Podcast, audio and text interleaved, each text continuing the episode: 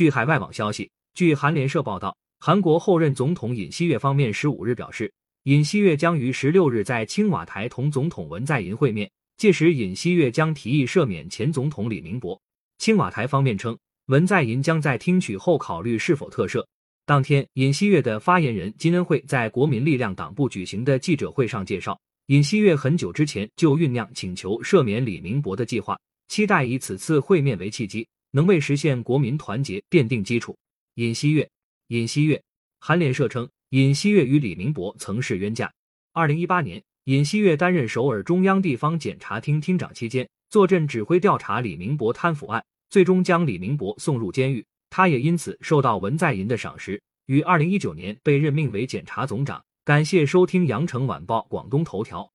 喜马拉雅语音合成技术，让您听见更多好声音。